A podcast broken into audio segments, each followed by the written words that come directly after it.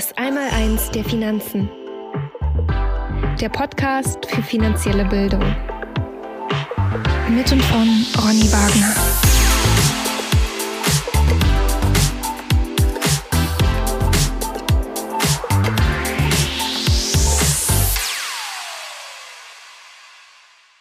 Herzlich willkommen zum Podcast Das Einmaleins der Finanzen. Mein Name ist Ronny Wagner und Heute soll es um das Erfolgsprinzip bei der Geldanlage gehen oder aber die Frage, wie kann uns das Wissen aus der Klimaforschung bei der Vermögensbildung helfen? Gleich geht's los.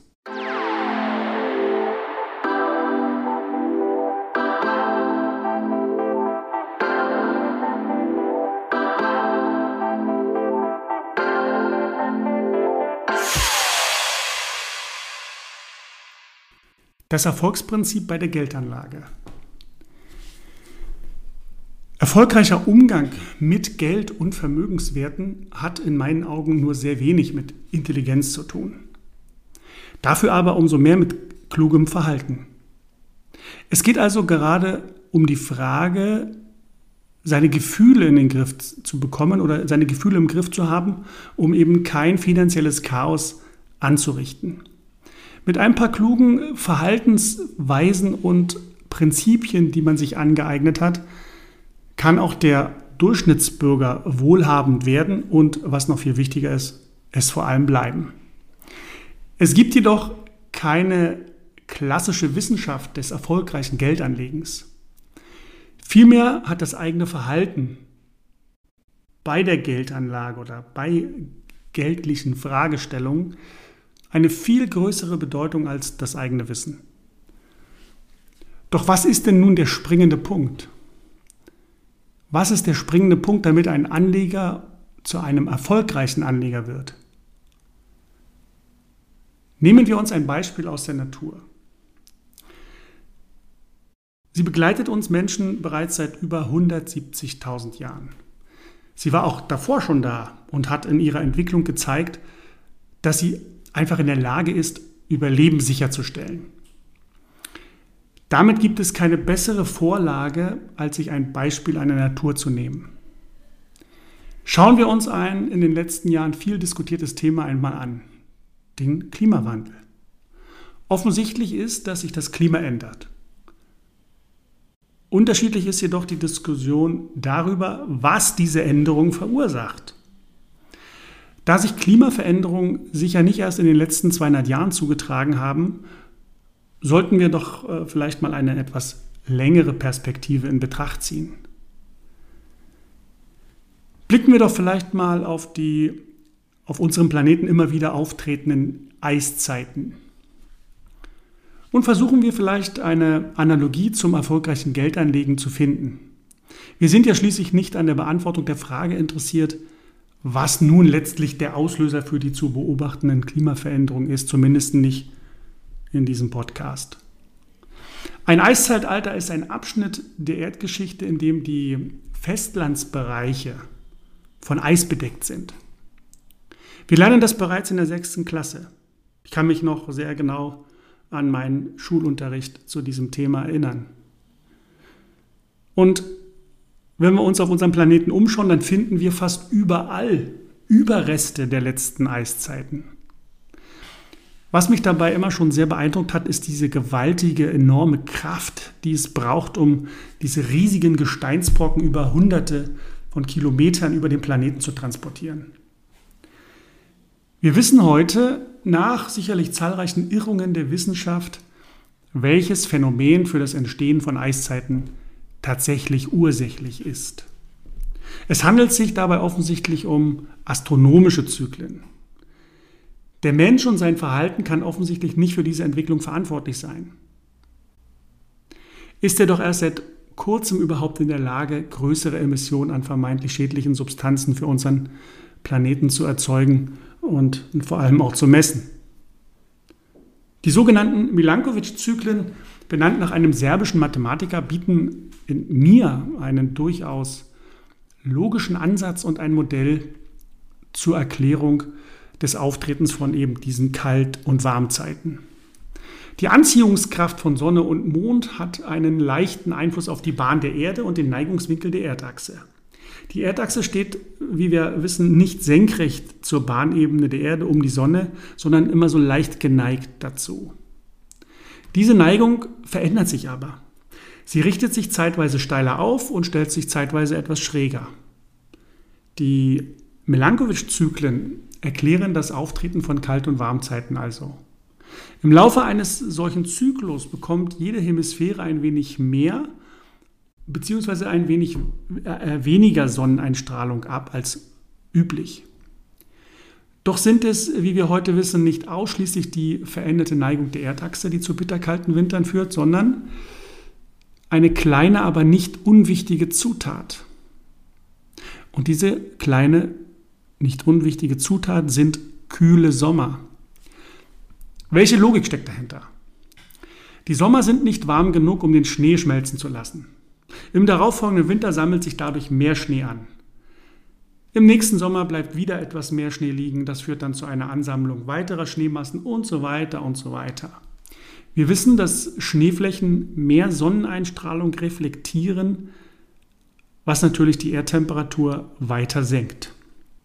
Was wiederum Voraussetzung für weitere Schneefälle ist. Und immer so weiter und immer so weiter über einen sehr, sehr langen Zeitraum. Innerhalb einiger Jahrhunderte entsteht so ein dicker Panzer aus Schnee und Eis. Für mich verblüffend ist diese gewaltige Wirkung aufgrund einer winzigen Veränderung der Ausgangsbedingungen. Hier also die kühlen Sommer. Alles beginnt mit einer kleinen schneebedeckten Fläche, die nach einem kühlen Sommer übrig bleibt und einen erdgeschichtlichen Wimpernschlag später liegt die gesamte Erde unter einem kilometerdicken Eispanzer. Also, nicht die jährliche Schneemenge führt zu einer Eiszeit, sondern der Umstand, dass die Schneemenge liegen bleibt. Was können wir aus dieser Erkenntnis für die erfolgreiche Geldanlage ableiten? Für mich steht eins fest. Für große Vermögen braucht es keine gewaltigen Kräfte. Aus bescheidenen Anfängen erwächst bei Szenarien mit äh, positiver Rückkopplung. Also kleines Wachstum verstärkt zukünftiges Wachstum oder kleiner Input führt unter gewissen Umständen zu einem größeren Output. Ein sehr ansehnliches Finanzpolster.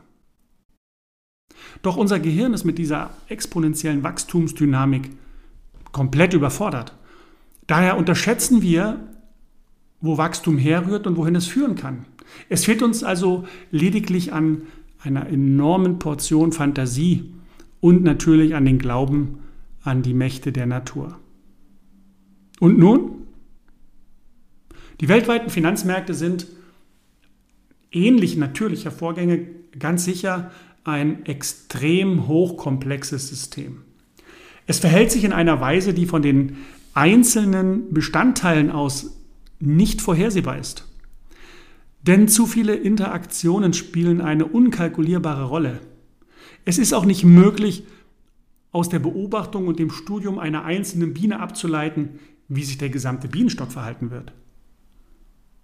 Dafür muss man nämlich einen Bienenstock auch als Bienenstock betrachten und nicht als Ansammlung von Bienen. Das ist quasi absurd. Die Teile und das Ganze weichen voneinander ab. Worauf es ankommt, sind die Interaktionen zwischen den Teilen. Nämlich ein kleiner Input bzw. eine kleine Veränderung in einem komplexen System kann eben unter bestimmten Bedingungen zu einem großen, nicht zufälligen Ergebnis führen.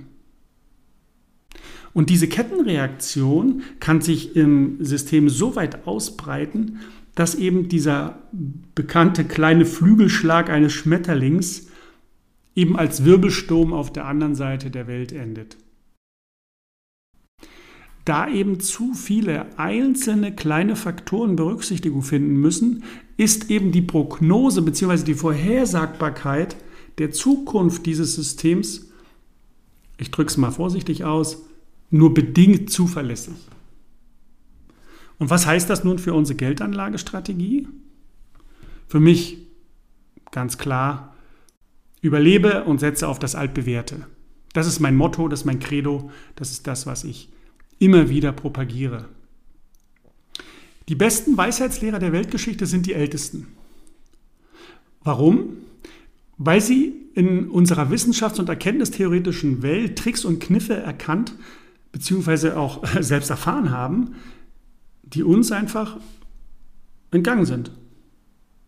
Alt zu sein bedeutet eben in gewisser Weise auch eine gewisse Robustheit bzw. Solidität gegen unvorhergesehene Ereignisse zu haben. Das älteste uns bekannte System in unserer Welt ist die Natur. Ich persönlich vertraue ihr aufgrund ihrer sehr überzeugenden Referenzliste von ein paar Milliarden Jahren mehr äh, als einem System oder einer Meinung der Wissenschaftsgemeinde von ein paar hundert Jahren. Evolution funktioniert nach dem Modus operandi des Versuch und Irrtums, Trial and Error genannt. Die Natur und die Evolution probiert eben viel aus. Allerdings haben wir Menschen interessanterweise mit dem Trial-and-Error-Verfahren intellektuelle Schwierigkeiten. Denn eben unsere Psyche akzeptiert nur sehr schwer, dass eben kleine Misserfolge im Leben eines jeden Menschen quasi einfach notwendig sind. Sie gehören dazu. Aber genau dieser Prozess des Scheiterns und des daraus Lernens ist zwingend notwendig, um sich weiterzuentwickeln. Wir müssen es einfach lieben zu verlieren. Diese Kultur des Scheiterns und Weitermachen ist in unseren Breitengraden eher verpönt, da Misserfolge hier gebrandmarkt und als peinlich angesehen werden. Doch die Evolution des Menschen steht seit ja, circa sieben Millionen Jahren mit diesem Vorgehen eben auf der Gewinnerseite. Hat sie doch mit diesem Vorgehen eben auch das Menschengeschlecht immer wieder vor dem Aussterben, Aussterben bewahrt. Als Kollektiv haben wir uns mit dieser Vorgehensweise stets weiterentwickelt und sind eben so an den heutigen Punkt überhaupt erst gelangt. Aber Versuch und Irrtum haben uns nicht gelehrt, besser mit Geld umzugehen. Das liegt eben daran, dass wir über Geld und Finanzen nachdenken, als handle es sich um etwas Maschinelles bzw. Regelgebundenes, wie zum Beispiel die Schulmedizin oder die Naturwissenschaften, etwa die Physik. Die enorm wichtige Rolle psychologischer Faktoren fällt leider immer wieder unter den Tisch. Und um zu begreifen, warum Menschen oft Schwierigkeiten im Umgang mit Geld haben oder ein schlechtes Verhältnis zu den eigenen Finanzen besitzen, da muss man eben auf einstiegigen Finanzportalen keine Zinssätze, Aktienkurse, Produktvergleiche oder Konjunkturnachrichten verfolgen. Das ist gar nicht so das entscheidende Kriterium.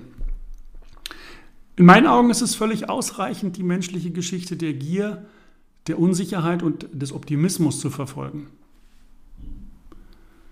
Und dabei ist eben die große Kunst bei der Vermögensbildung der Umstand, dass man, dass man eben auch die Messlatte nicht immer höher und höher legt. Und ein, eine sehr wichtige Lektion ist eben, und diese ist wirklich entscheidend, eben nicht immer nur richtige Entscheidungen zu treffen oder sich für richtige Anlagestrategien und Formen zu entscheiden, sondern eher darauf zu achten, dass man es nicht vermasselt. Denn mein oberstes Credo, mein oberstes Erfolgsprinzip lautet Überleben. Im Sinne eben des Überlebens der Schneefläche durch kühle Sommer. Nur weil die Schneefläche eben überlebt, kann sich ein gigantischer Eispanzer aufbauen. Also geh bitte nicht pleite. Der Diamant ist äh, als der härteste Stein der Welt bekannt. Ihm haftet sogar der Nimbus an, äh, unzerstörbar zu sein. Ebenso ist es für jeden Menschen ein edles und erstrebenswertes Ziel, finanziell unzerstörbar zu, zu sein und beziehungsweise es zu werden. Das ist in meinen Augen wichtiger als eine hohe Rendite oder die Glättung von irgendwelchen Schwankungen im Anlageportfolio, also die Glättung der Volatilität. Das ist für mich, wenn überhaupt, sekundär. Wenn ich es schaffe, unzerstörbar zu sein und mir das Auftauchen schwarzer Schwäne eben nicht die Existenz raubt, dann erziele ich die höchste Gesamtrendite. Denn abgerechnet wird ja bekanntlich immer am Schluss. Fußballer sagen ja nicht umsonst, ein Spiel dauert 90 Minuten. Denn wen interessiert schon das Halbzeitergebnis? Äh, der Trainer kann äh, sicherlich dann ein paar Stellschrauben justieren, wenn es ihm nicht gefällt äh, und eben quasi damit kleinere Anpassungen an der, am gesamten Spiel vornehmen, um das Ergebnis im Endeffekt zu optimieren. Aber grundlegende strategische Entscheidungen werden in der Halbzeitpause nicht mehr getroffen. Ich muss mich einfach als Investor heute langfristig orientieren und vor allem durchhalten, damit eben dieses exponentielle Wachstum, dieses äh, achte Weltwunder eben auch entsprechend wirken kann. Doch einer Sache musst du dir dabei immer bewusst sein. Unvorhergesehene Ereignisse können eben zum Versagen des achten Weltwunders führen. Unvorhergesehene Ereignisse können zum Schmelzen der gesamten Eisfläche führen. Zins, dieser Zinseszinseffekt funktioniert eben nur, wenn du im Spiel bleibst und nicht immer wieder von vorn anfangen musst. Und deswegen ist eben das Thema äh, des schwarzen Schwans und des Auftauchen schwarzer Schwäne so immens wichtig, dass man anerkennt, dass sie einfach immer wieder auftreten können. Und ich glaube in der heutigen Zeit äh, noch äh, viel häufiger, als es uns allen lieb ist. Denn das Problem liegt in meinen Augen in der heutigen Globalisierung. Denn durch diese Verzahnung der Weltwirtschaft, wir sehen es ja jetzt an allen Ecken und Enden äh, auf der Welt und äh, wir, wir hören die Nachrichten und äh, fangen an zu verstehen, dass eben die Globalisierung ähm, mit ein Grund ist, warum wir in der Situation sind. Denn eben durch diese Verzahnung der Weltwirtschaft entsteht eine gewisse Brüchigkeit, die zwar kurzfristig Schwankungen reduzieren kann, und damit natürlich auch den Anschein von einer Stabilität erzeugt, jedoch auf der anderen Seite natürlich sehr, sehr anfällig macht gegenüber, von, gegenüber dem Auftauchen von schwarzen Schwänen. Wir haben noch nie unter dem Risiko eines globalen Zusammenbruchs gelebt, zumindest in die heutige Generation nicht. Um die herkömmlichen Anlagestrategien zu widerlegen, ist aber nur ein solches globales Ereignis mit dramatischen Auswirkungen erforderlich, das Problem, was ich damit habe, ist, dass die Verantwortlichen in unserem Geldsystem oder auch die Politik, aber auch die Wirtschaftswissenschaft konsequent die Möglichkeit des Auftauchens eines schwarzen Schwans ignoriert. Warum? Wir konzentrieren uns lieber auf den Durchschnitt oder das Mittelmäßige. Wir erreichen damit natürlich, dass wir die Welt schön erklärbar machen und halten und die Zufälligkeit aus unserem Leben erstmal herausnehmen. Wir mögen das, wir mögen diese Vorgehensweise, weil es uns einfach Gewissheit gibt. Denn für den Großteil in unserer Gesellschaft ist der Durchschnitt äh, das Normale. Wir sehnen uns nach der goldenen Mitte in unserem Leben, beim Wohlstand, bei der Körpergröße, dem Körpergewicht, dem Eingehen von Risiken etc. Und deswegen ist es auch nicht verwunderlich, dass die meisten Anlageempfehlungen, die heute ausgesprochen werden, auf der sogenannten modernen Portfoliotheorie basieren. Das Stichwort lautet hier Diversifikation. Mit Diversifikation ist die Verteilung einer Anlagesumme auf verschiedene Anlageklassen gemeint. Doch sei bitte gewarnt, die Diversifikation ist kein Allheilmittel. Ich bin davon überzeugt, dass es die Ersparnisse von Menschen gefährdet. Denn auf dem Papier sieht diese Theorie durchaus nachvollziehbar aus und scheint auch zu funktionieren. Doch leider äh, zeigt sich das in der Praxis eben völlig anders. Und ich kenne mittlerweile sehr, sehr viele Beispiele, in denen eben Anleger auch mit Diversifikation gigantische Verluste eingefahren haben.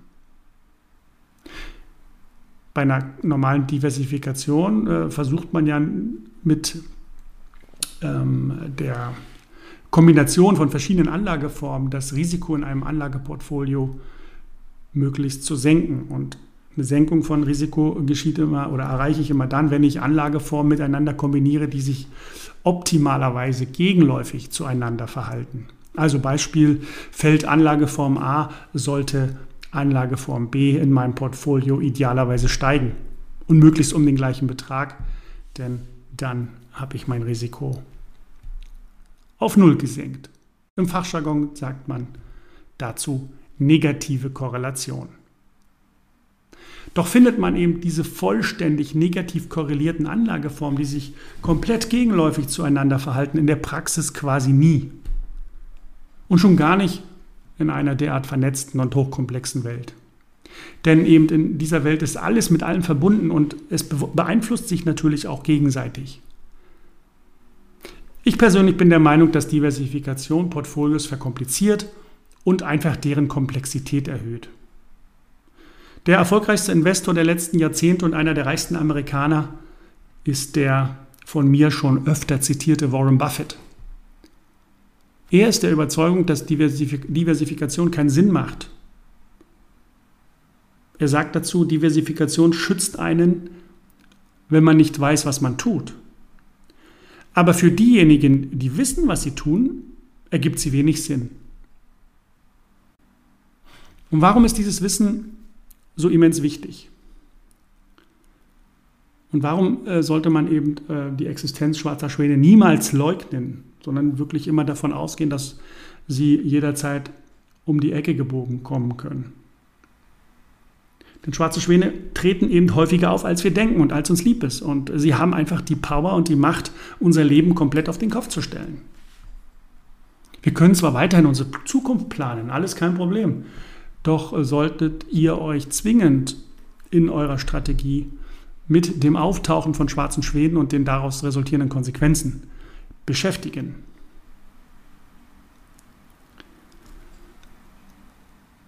Natürlich kann ihr Leben eine extrem positive Wendung nehmen, äh, indem du das Zehntausendfache deines durchschnittlichen Einkommens verdienst durch einen glücklichen Umstand, durch einen Lottogewinn zum Beispiel. Das wäre ein positiver schwarzer Schwan. Allerdings ist das Auftreten eines unerwarteten negativen Ereignisses ebenso wahrscheinlich. Und gerade eben bei der Geldanlage kann eben ein solcher schwarzer Schwan die Gewinne der letzten 20 Jahre mit einem Handstreich vernichten. Also das, was die Menschen in den letzten 20 Jahren an den Börsen gut gemacht haben, zumindest auf dem Papier gut gemacht haben, das kann durch einen schwarzen Schwan quasi über Nacht, mit, mit quasi mit einem Handstreich wieder zunichte gemacht werden. In meinen Augen ist es immer eine kluge Strategie, vom schlimmsten Fall in meiner Planung auszugehen. Geh bitte davon aus, dass auf deinem Weg alles in sich zusammenfallen könnte und wird. Gehe also vom absoluten Worst Case aus. Die alten Stoiker nannten das die Vorwegnahme des Übels. Sie erinnert uns immer da, wieder daran, dass Projekte und Anlagestrategie eben scheitern können und eben permanent der Anpassung bedürfen. Sie erinnert uns daran, dass Dinge und Wege nicht linear verlaufen und eben das immer wieder zu, zu Ecken und Kanten kommt und diese auch auftauchen. Halte dich auf jeden Fall von Bereichen fern, in denen negative schwarze Schwäne auftauchen können. Das heißt konkret, verschulde dich nicht unnötig. Wandle möglichst viel Geld in Vermögen um, Stichwort Sachwerte, und gewöhne dich auch im Erfolgsfall nicht an einen teuren Lebensstandard. Und setze auf das Altbewährte. Was schon lange da war, wird auch lange weiter existieren. Es hat eben bewiesen, dass es schwarze Schwäne nicht fürchtet. Besitzer von altbewährten Anlageinstrumenten wie Gold und Silber, Immobilien, Agrarflächen, Diamanten etc. wurden meines Wissens in der Geschichte noch nie enttäuscht. Denn ihre Investitionen sind noch nie pleite gegangen. Sie stellten immer irgendeinen Wert dar. Und dieser Wert liegt in der Natur der Sache. Es handelt sich um kein Versprechen. Die Finanzmärkte sind voll von Versprechen. Sie existieren quasi auf Grundlage von Versprechen. Die, an den Börsen werden keine Sachwerte gehandelt, es werden Versprechen gehandelt. Und bei den Sachwerten handelt es sich eben um keine Versprechen, die eben auf die Existenz einer Gegenpartei angewiesen sind, die das Versprechen dann einhalten müssen oder sollten, sondern Sachwerte besitzen einen intrinsischen Wert. Zusammenfassend möchte ich sagen, dass eben das Erfolgsprinzip lautet Überleben im Sinne des Liegenbleibens des Schnees und dabei auf das Altbewährte setzen. Daher sind eben die Anlagestrategien, die ich schon öfter in meinem Podcast besprochen habe und die sich seit Jahrtausenden bewährt haben, Stichwort zum Beispiel die Drei-Speichen-Regel, für mich 100%ig den neuartigen Fintechs und Robo-Advisoren vorzuziehen. Natürlich will ich damit nicht sagen, dass man mit dieser Art von Investments kurzfristig keine Rendite machen kann. Doch müssen sie sich in meinen Augen erst über einen längeren Zeitraum bewähren. und solange sie das nicht erreicht haben, kommen sie eben nicht auf meine Watchlist. Eine gute Anlagestrategie muss also wie ein Wärmeregler funktionieren. Bei Schwankungen in der Umgebung, also im Extremfall dem Auftauchen eines schwarzen Schwans zum Beispiel, sollte die Strategie die innere Temperatur in deinem Portfolio konstant auf der gleichen Stufe halten. Es geht mir also immer um Beständigkeit, um Halt und um Sicherheit in einer extrem unsicheren Welt. Deine persönliche Anlagestrategie muss eine Reduktion dieser Komplexität leisten, die dir Sicherheit des Handelns ermöglichen, auf äh, drängende Fragen sach- und situationsangemessene Antworten geben, die man eben aus der Natur der Dinge heraus entwickelt hat. Und damit sind wir auch schon wieder am Ende des Podcasts. Ich danke dir sehr, dass du mit dabei geblieben bist. Ich hoffe, du hast wieder ein paar neue Erkenntnisse gewinnen können. An dieser Stelle sei nochmal auf meinen auf mein Einmaleins der Finanzen Webinar hingewiesen, was regelmäßig stattfindet. Anmeldetermine oder das Anmeldeprozedere und die Termine findet ihr auf meiner Webseite www.einmaleinsderfinanzen.de als Wort ausgeschrieben. Ich freue mich von dir zu hören. Für Fragen und Anregungen nutze einfach meine Kontaktdaten. Danke für deine Zeit. Alles Gute. Bis bald. Dein Ronny Wagner.